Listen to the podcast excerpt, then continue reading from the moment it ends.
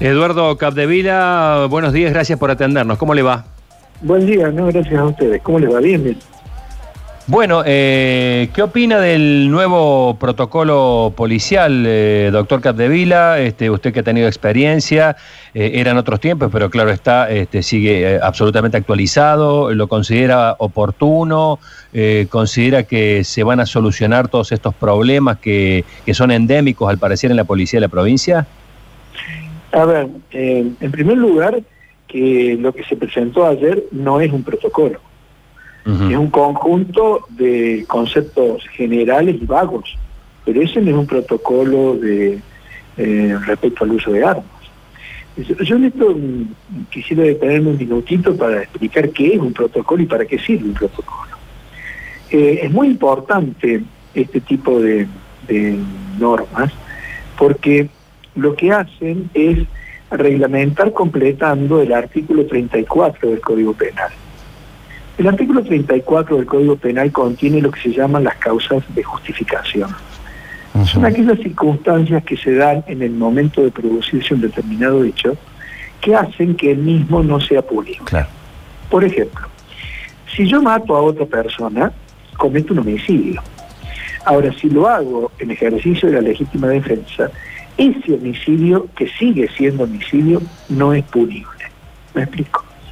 En este caso, el inciso cuarto del artículo 54 establece que no es punible el que obrare en cumplimiento de un deber en el legítimo o en el legítimo ejercicio de su derecho, autoridad o cargo. Ujú.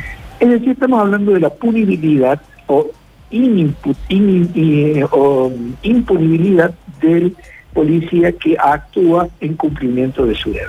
Claro. El protocolo lo que hace es establecer claramente y específicamente cuáles son las circunstancias, de qué modo se tiene que haber producido el hecho para que ese accionar policial no sea punible.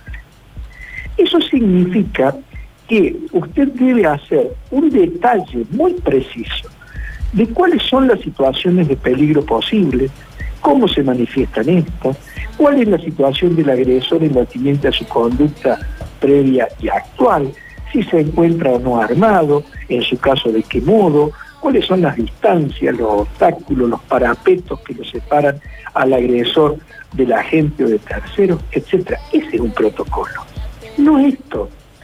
Y ese- la existencia de ese protocolo es fundamental, porque eso es lo que le da, primero, al policía la seguridad de que si actúa conforme las indicaciones contenidas en el mismo, su accionar no va a ser reprochable penalmente, como también va a tener la seguridad de que si no lo hace, va a ser absolutamente responsable de las consecuencias de su accionar.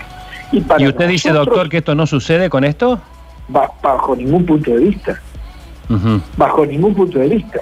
Y le decía, y la existencia de un protocolo en ese, en- en- de esas características, para nosotros los ciudadanos comunes y silvestres, nos da la tranquilidad de que el policía va a estar debidamente capacitado para actuar de la forma correcta en el momento que corresponde.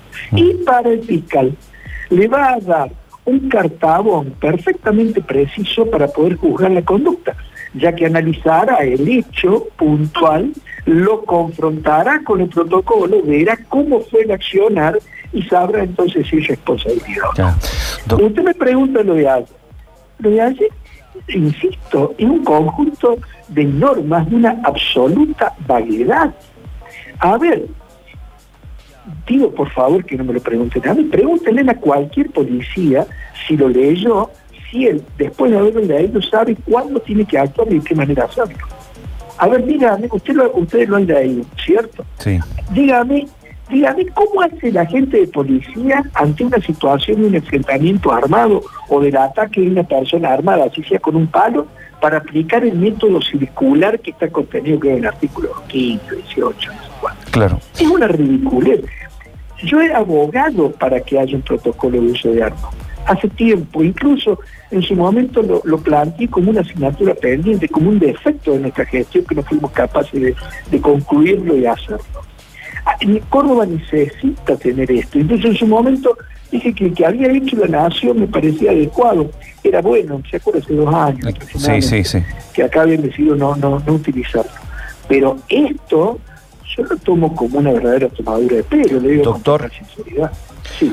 Doctor, eh, teniendo en cuenta los hechos ocurridos, por un lado tenemos, a ver, aquí a los policías para que puedan actuar, como usted dice, con cierta tranquilidad y con una forma en que no los transforme en algo punible.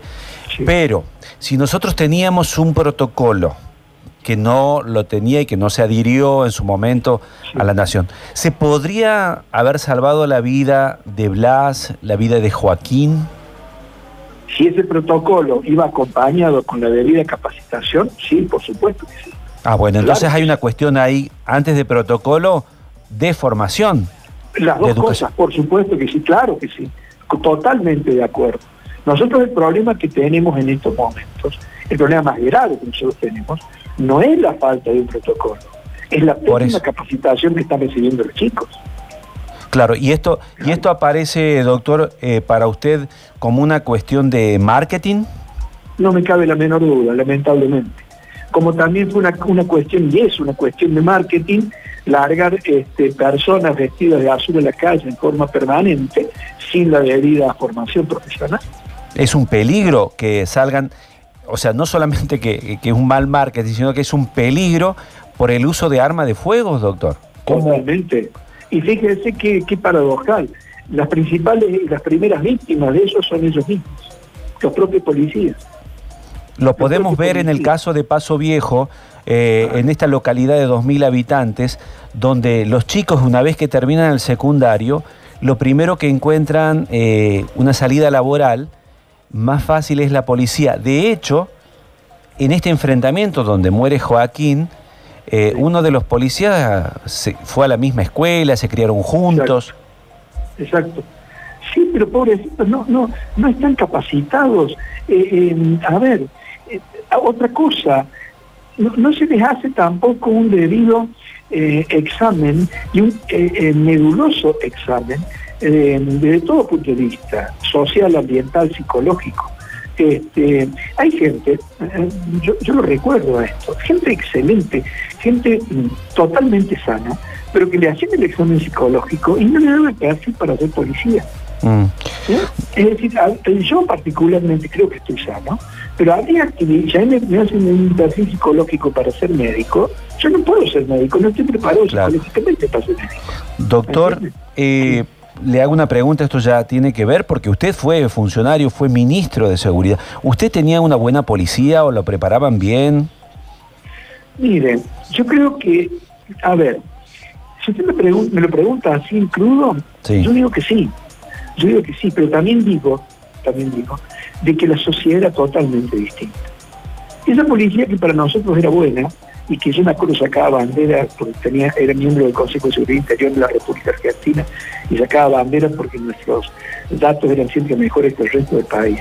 Pero era para otra sociedad. Yo no sé si esa policía serviría hoy. Sinceramente creo que no. Nosotros no teníamos problema de narcotráfico. Nosotros no teníamos problemas de, violencia domiciliaria como hay ahora. No teníamos el, problema enorme que tenemos hoy con, con la minoridad involucrada en el delito. No también, vamos a decir, claro, no teníamos la ONG ni las organizaciones de derechos humanos que muchas veces se convertían en impedimentos para trabajar. Era una sociedad totalmente diferente. O sea, la policía no es que se echó a perder, sino usted dice que la sociedad fue modificándose. Y la policía no se adecuó. Este es el punto. ¿Me explico? No, yo bajo ningún punto de vista que se echó a perder. Al contrario, mire, eh, y esto lo digo enfáticamente, la policía está compuesta en su inmensa mayoría por excelente gente, gente muy buena. nosotros los ciudadanos comunes desconocemos el sacrificio que hace el policía. La vida del policía es una vida verdaderamente eh, eh, esforzada, sacrificada, estoica. Y la enorme mayoría lo hace de una manera que es admirable es buena, aún institucionalmente la policía sigue siendo buena. Lo que eso no significa de que no estemos preocupados cuando vemos que hay estos problemas y que no se toman las medidas para resolver. Mm. Entonces que la policía se descompuso, no, yo no digo eso. Quizás no, no siguió la adecuación. Y sí creo, sí creo, y esto lo digo con, como, como crítica, ¿no? De que mm, lamentablemente de hace unos, ya varios años en Córdoba la, la policía comenzó un proceso de politización que fue muy pernicioso. Bien, o sea, doctor, eh, con este protocolo que se presentó ayer, para usted no se van a evitar futuros casos como de Blas y Joaquín.